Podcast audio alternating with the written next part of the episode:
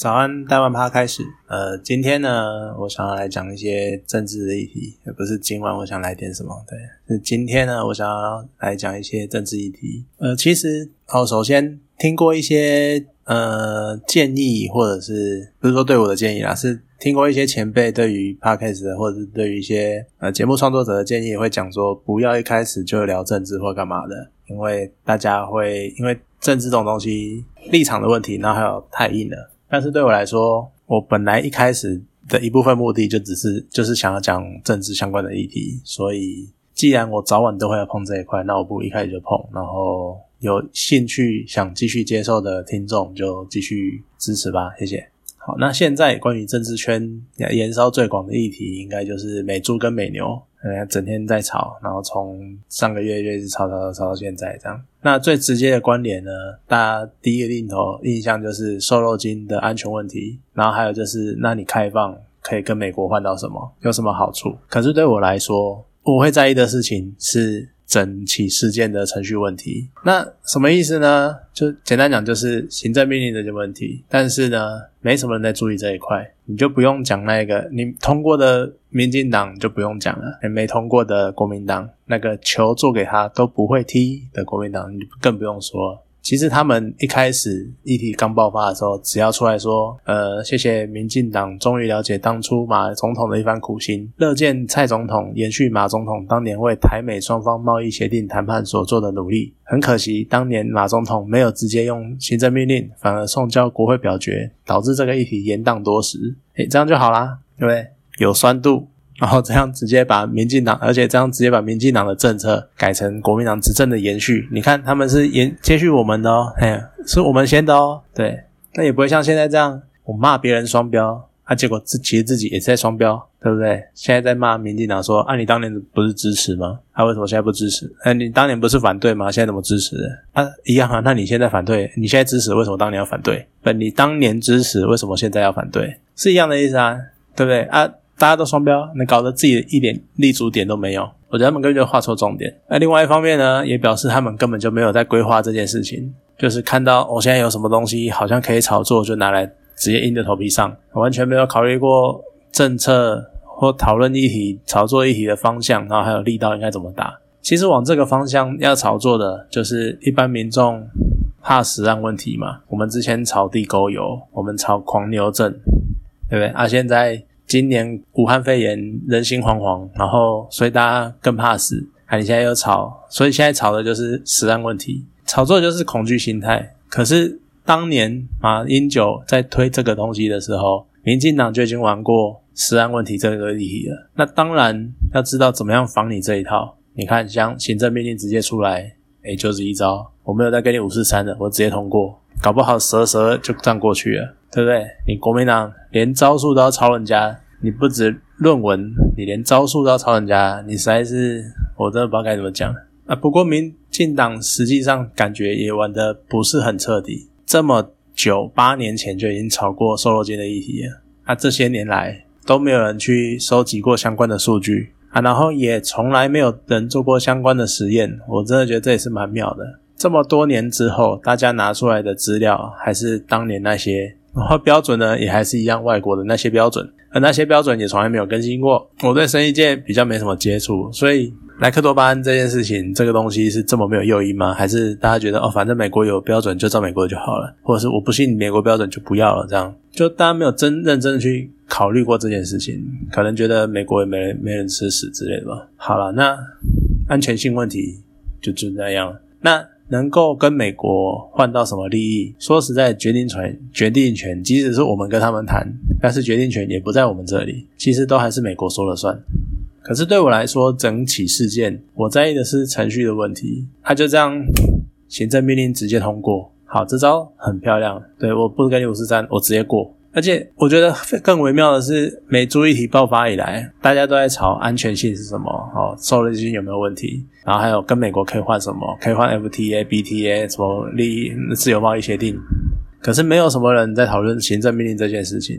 你可能偏蓝媒体，什么中天那些，好会出来吵一下，啊，可是也只有一下下。当然偏绿的没有讲，更不用讲，对不对啊？从头到尾你上 Google 稍微 Google 一下。会讲的。大概的就是当初一开始出来的实力，那边炒说啊才七天啊，应该要六十天之类的啊。可是以实力现在的状况，根本就没有人会鸟他，他现在根本就是泡沫。甚至于他提这个，搞不好只是讲的坏一点，搞不好他只是想要蹭热度，然后提升一下自己的存在感的那种感觉，而且很明显的也没有提升出来，对？那接下来。这一整段时间，就看国民党整天那边啊，美猪不安全啊，啊，瘦肉精有毒啊，啊怎样？然后弄个猪公出来作秀干嘛的？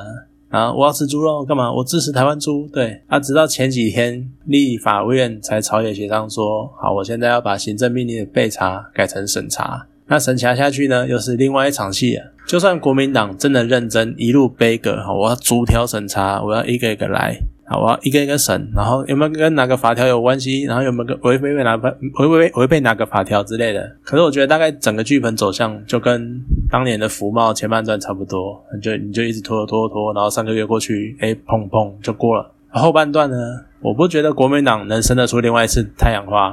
你看一下上像上次那个立法院吹冷气事件，我要冷气，对我他讲他讲我要冷气，这这声音搞不好比较大。说实在的啦。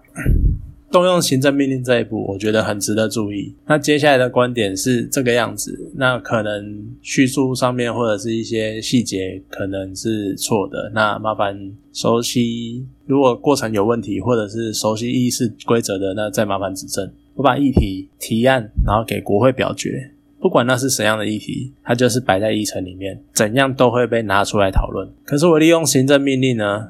它是摆在那三一般的议题堆里面，然后放在那边备查的话，放在那里三个月它就过关，自动生效了。好，那你今天是美猪美牛，它争议很大，国民党觉得它可以炒作，它可以煽动人民的恐惧心态，然后它拿出来炒，才会被朝野协商变成审查。那你如果是热度没有这么高的议题呢？像有多少人还记得六七月的时候在炒的医材自费上限？那又有多少人知道八月底的时候？医材治疗上限、医材自费上限过了一个行政命令，他把上限改成极端值，然后呢，再把集聚调成，比如说呃，可能百分定在百分之六十以内，然后超过百分之六十以上的要砍价或之类的。可是其实他还是在设一个上限。那现在又有多少人会去关注这件事情？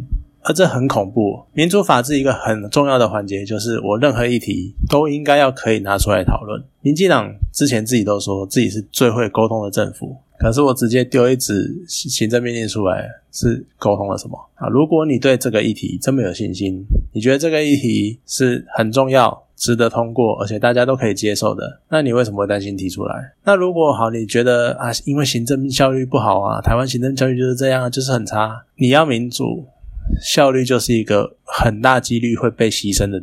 部分你要行政效率很有效，你要行政体系很有效率。这个地方在对岸，喜欢对岸行政很有效率的，那么麻烦麻烦麻烦你自己过去。我们会想变成那个样子吗？至少我非常的不希望。好了，那你要讲腹黑一点，或是阴谋论一点，搞不好民进党其实是进一步巩固了自己的未来。对我现在人们知道了行政命令的威力，哦，一过就放在那边，然后时间到了它就自动生效哦，这多可怕！那我第一个念头就是，那我更不能让亲中人士执政，不然他也玩这一招怎么办？对不对？他也一直命令行政命令下去，哎，然后就生效嘞。然后所以反过来，我只好票都去流向反中人士，这样子吗？这样是对的吗？好，其实讲那么多，讲这几分钟到现在，说到底，我还是会支持，为了要能够跟美国谈双边或多边贸易协定，然后开放美猪美牛进口。因为说实在的啦，瘦肉精。就不要吃嘛，对不对？美猪进来啊，就不要吃嘛。你有食安，你有食安疑虑，一来你不好吃，你就是不会碰啊。真的，你倒可以接受。美国都吃那么多年了，美国都吃这么久了，还没怎么事，哎，就就这样吧。可是对我来说，我在意的是整个，就像我刚刚讲，是程序问题，是手段问题。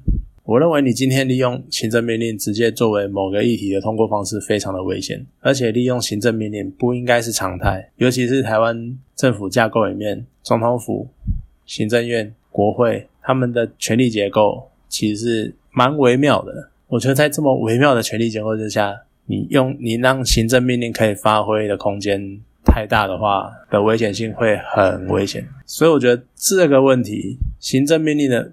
本身的定位问题是值得被讨论的。好，那说到最后的最后，最后这一段，可能有的人觉得说啊，你刚刚讲十几分钟，你刚刚讲十分钟啊，还不是绕一圈回来，然后说你还是支持。可是我觉得意义是不一样的。我经过你去了解正方、反方，或者不要说正反，是多方面的各个面向，了解这些地方它的问题、它的优缺点之后，然后你做出来的选择，跟我完全不思考，谁提的我就我就支持，谁提的我就反对，这种瞎挺，这两者之间，我觉得有本质上的不同。这个就是我的价值观。好，那今天到这边，好，谢谢。